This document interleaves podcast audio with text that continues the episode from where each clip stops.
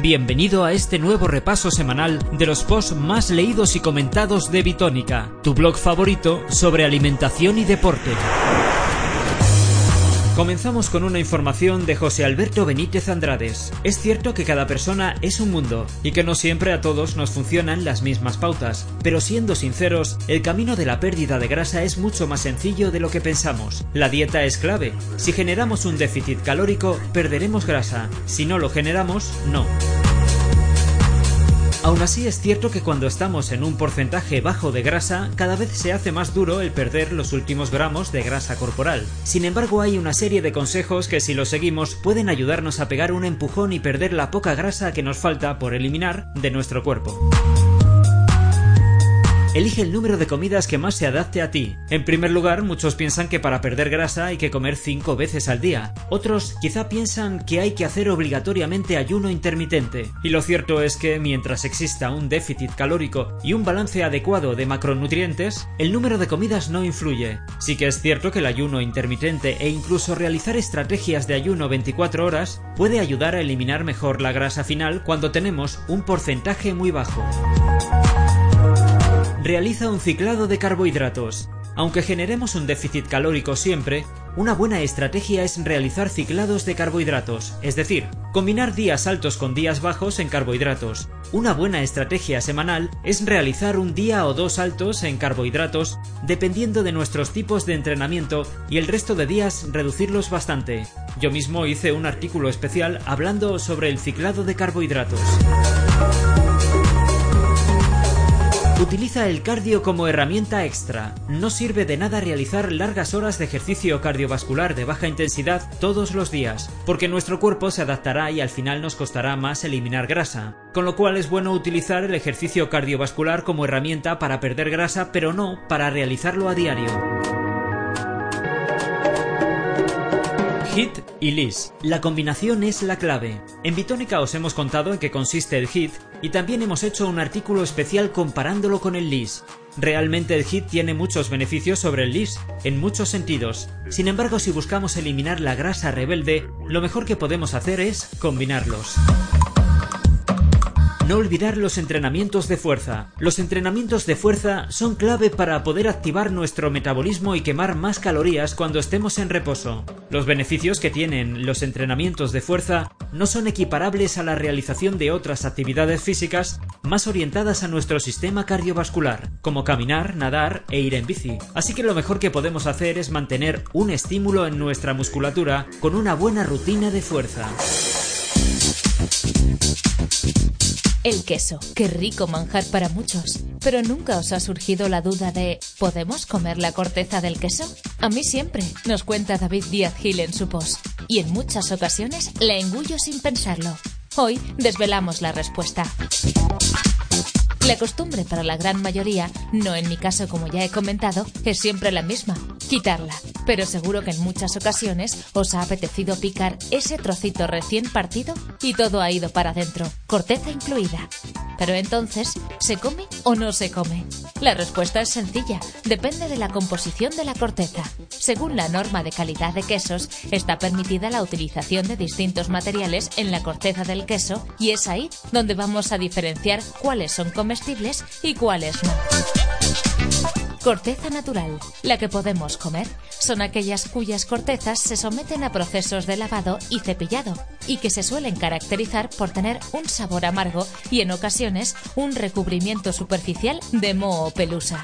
Algunos ejemplos de cortezas de quesos que se pueden ingerir son semicurados o semiblandos, quesos de cortezas blandas como el brie o el camembert, quesos con cortezas mohosas como el roquefort o cabrales y por último quesos con corteza dura como el emmental, parmesano o idiazábal.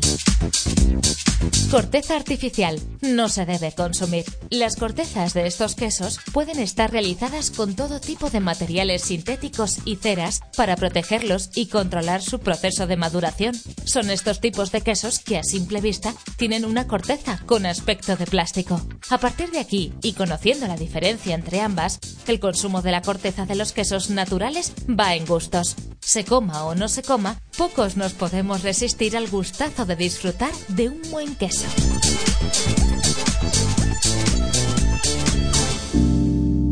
Hay un mito urbano acerca de los alimentos que caen al suelo y cuándo podemos consumirlos sin tener riesgo de enfermar. Nos lo cuenta José Alberto Benítez Andrades. Se trata de la famosa regla de los 5 segundos, basada en la creencia no científica de que las bacterias no pueden contaminar un alimento dentro de los primeros 5 segundos de caída. Por esta razón, supuestamente, no contraeremos ninguna enfermedad al comer algo que cae al suelo si somos rápidos. Un estudiante de secundaria de los Estados Unidos, Gillian Clark, quiso investigar este mito mientras se encontraba en el laboratorio de microbiología en la Universidad de Illinois en 2003. El experimento que realizaron Clark y sus amigos fue inocular baldosas rugosas y lisas con L-Bacteria E. coli, algunas cepas que causan calambres estomacales, diarrea y vómitos. Concretamente colocaron ositos de gominola y galletas en las baldosas durante menos de 5 segundos y efectivamente la bacteria pasó a los alimentos en menos de este tiempo. Como curiosidad, Clark analizó si las personas recogían la comida que se les caía al suelo y notó que si los alimentos eran dulces, galletas u otro tipo de golosinas, las comían sin pudor. Sin embargo, si caía brócoli o coliflor al suelo, había un porcentaje mucho más bajo de que la persona lo acabase ingiriendo.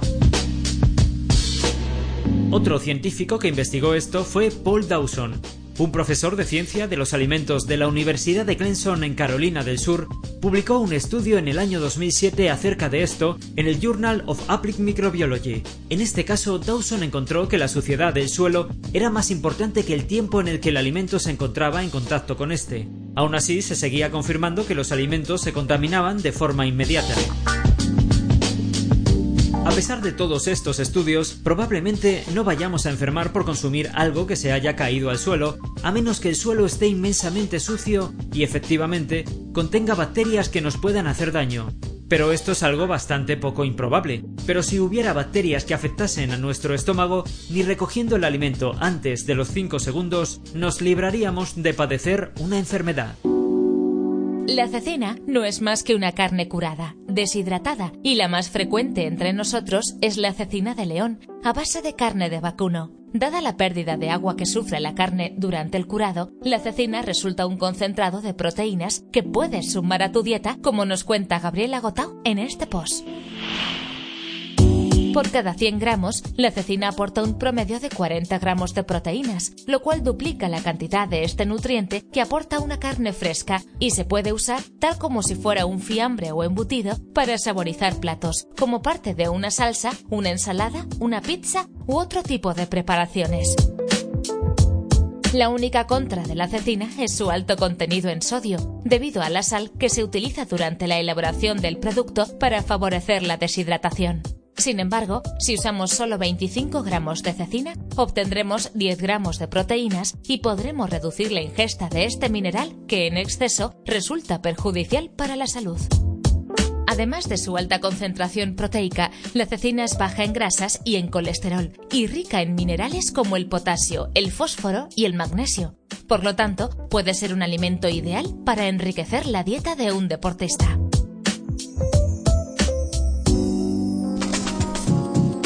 Cuando hablamos del core, nos referimos al centro o núcleo de nuestro cuerpo. No hablamos solo de músculos, aunque generalmente se identifica con la musculatura abdominal superficial, profunda y con la musculatura del core, sino que nos referimos a un concepto más amplio en el que también está englobada la columna vertebral, la pelvis y todos los músculos y tendones que colaboran a la hora de mantenernos erguidos. Una información de Lady Fitness. El core tiene diversas funciones que utilizamos en nuestro día a día. Por un lado podemos hablar de la estabilización raquídea que afecta nuestra postura corporal y por otro nos referimos también a su función como transmisor de fuerzas, ya que todos los movimientos que realizamos se originan en nuestra zona media y de ahí pasan a nuestras extremidades. Al estar tan relacionado con la salud y la higiene postural, el acercamiento al entrenamiento del core debemos realizarlo desde la perspectiva de la salud, más que desde la del rendimiento. No se trata de entrenar músculos aislados, sino de trabajar cadenas musculares y pares de fuerza que actúen de forma sinérgica para ayudarnos a movernos de una forma más segura.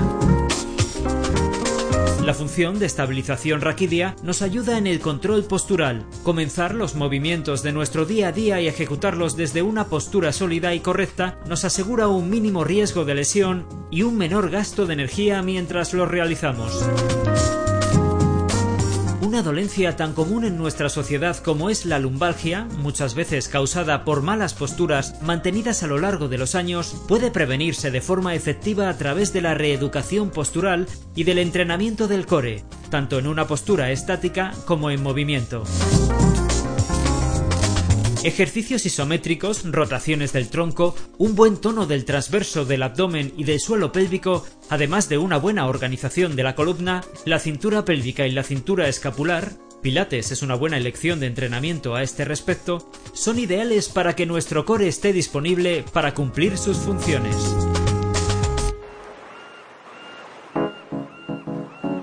Por ser la primera ingesta del día, siempre consideramos al desayuno de gran importancia para el funcionamiento del organismo. Pero tras la publicación de un reciente estudio que demuestra que no desayunar y prolongar el ayuno nocturno no genera mayores ingestas en el almuerzo ni incrementa el apetito, nos preguntamos, ¿está el desayuno sobrevalorado?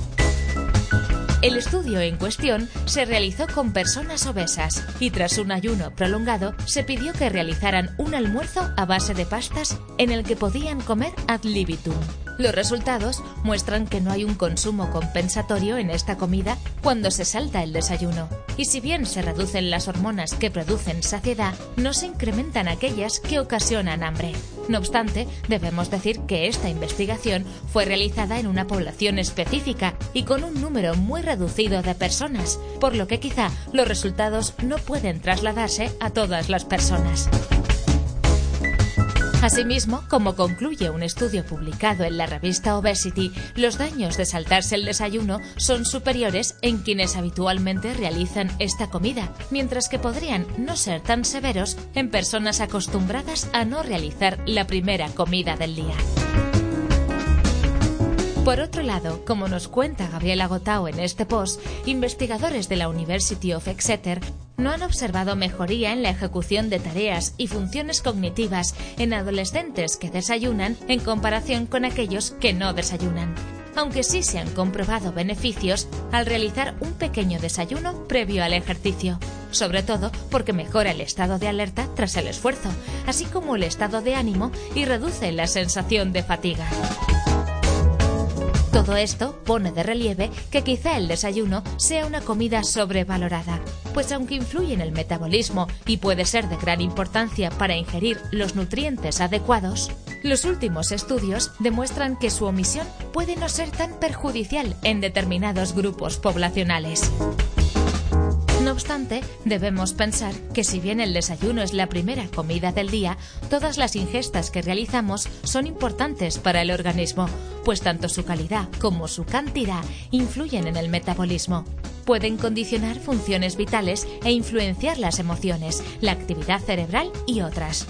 Entonces, aunque personalmente considero que el desayuno es clave en mi rutina y fundamental para cuidar la salud, también es real que tendemos a sobrevalorar esta comida y a subestimar otras que son igual de importantes para nuestro organismo. ¿No lo creen? Si el verano te ha dejado unos kilos de más y buscas recuperar la línea con ayuda de una alimentación adecuada, hoy Gabriela Gotau, junto a nuestros compañeros de Directo al Paladar, nos deja algunas ideas de platos sanos para recibir el otoño con pocas calorías. Ensalada de calabaza y queso feta. Con solo 447 kilocalorías por porción, esta preparación muy fácil de realizar nos ofrece abundante cantidad de fibra, potasio, grasas buenas, selenio, zinc y antioxidantes. Ensalada de uvas, queso y canónigos. Para disfrutar de un plato fresco y muy rico en potasio, carótenos, calcio y proteínas, esta receta resulta ideal pues además nos ayuda a comer ligero durante el otoño al ofrecer solo 375 kilocalorías por ración. Risotto de boletus, calabaza y gambones. Ideal para una comida de mediodía. Esta receta que combina ingredientes otoñales aporta 410 kilocalorías por ración y ofrece potasio, magnesio, calcio y proteínas de calidad derivadas de los gambones que incluye la preparación. Además, resulta una buena fuente de vitamina D para esta temporada en que ya no nos exponemos tanto al sol como antes. Ensalada de pera y avellanas. A base de alimentos muy ricos en vitamina C, calcio y antioxidantes, este plato aporta solo 397 kilocalorías y resulta una buena forma de comer ligero y sabroso utilizando ingredientes de temporada concentrados en buenos nutrientes. Ensalada de calabaza asada y rúcula con aliño balsámico. Una receta muy ligera, ideal para degustar en una cena, pues aporta solo 320 kilocalorías y resulta una buena fuente de grasas de calidad, potasio, magnesio, fibra, carótenos, vitamina A y C con acción antioxidante. Tartar de langostinos con aguacate y granada. Podemos elaborar este plato de solo 300 kilocalorías por porción, que además resulta buena fuente de grasas insaturadas, proteínas de calidad, vitamina C y potentes antioxidantes propios de cada ingrediente que compone la receta. Como podéis ver, utilizando frutas y verduras de temporada, añadiendo frutos secos, setas y demás ingredientes propios del otoño, podemos lograr preparaciones muy sanas, sabrosas y ligeras ideas para comer con pocas calorías y recuperar la línea tras las vacaciones. Los smoothie bowls parecen estar de moda, y aunque sumarse a cualquier tendencia solo porque es lo que se lleva es una tontería, en este caso, Liliana Fuchs ha tardado poco en sumarse a sus defensores. Puede ser un desayuno o merienda fantástico, o algo para tomar entre horas cuando necesitamos una dosis extra de energía. Una de mis combinaciones favoritas es esta receta de smoothie bowl de mango y plátano con semillas y frutos rojos. Lo ideal es usar una parte de la fruta de base congelada para triturarla directamente y conseguir esa textura espesa y cremosa típica de los smoothies, diferencia clave para mí en cuanto a un batido corriente. La consistencia tiene que permitir comerlo con una cuchara, como si fuera un puré espeso, y lo podemos completar casi con lo que se nos ocurra. Un toque crujiente y otro ácido son para mí fundamentales para conseguir un resultado delicioso. Ingredientes para una ración grande. Un mango pequeño muy maduro, un plátano maduro, la mitad congelado y la mitad al natural. 2 a 4 cucharadas de yogur natural, una pizca de cúrcuma molida, zumo de lima o limón, 2 cucharaditas de semilla de chía, una cucharada de semillas de calabaza, una cucharadita de almendras peladas y picadas. Y 2 cucharadas de frutos rojos frescos o congelados podemos emplear el mango al natural o podemos usarlo congelado. Es muy práctico tener en el congelador porciones de fruta madura, pelada y troceada, especialmente mango, frutos rojos, piña y plátano. En cualquier caso, es preferible que esté muy frío. El plátano para esta receta podemos congelarlo una hora antes de hacerla, reservando la mitad en la nevera. Pelar el mango y trocear, recogiendo los jugos que suelte. Triturar en una batidora, picadora o procesador de alimentos. Añadir el yogur y triturar un poco para incorporar la mitad del plátano congelado y triturar con la cúrcuma hasta que se incorpore a la crema de base. Probar y agregar zumo de lima o limón o más yogur según nos guste. Mezclar bien y disponer en un cuenco que no sea muy plano. Completar añadiendo el resto de plátano pelado o cortado en rodajas, las semillas de chía, las de calabaza y los frutos rojos, que pueden ser directamente del congelador. Terminar con unas almendras que podemos tostar ligeramente en una sartén sin aceite. El smoothie bowl de mango y plátano con semillas y frutos rojos debería servirse inmediatamente, ya que así conserva toda su textura y los ingredientes extra no se reblandecerán. Se pueden añadir otros ingredientes como avellanas, coco rallado, nueces o sésamo. Con este post despedimos este repaso semanal por hoy. Volvemos en siete días para destacar algunas de las informaciones más comentadas y leídas de vuestro blog favorito sobre alimentación y deporte, Bitónica. Puedes suscribirte a este podcast en ivox.com.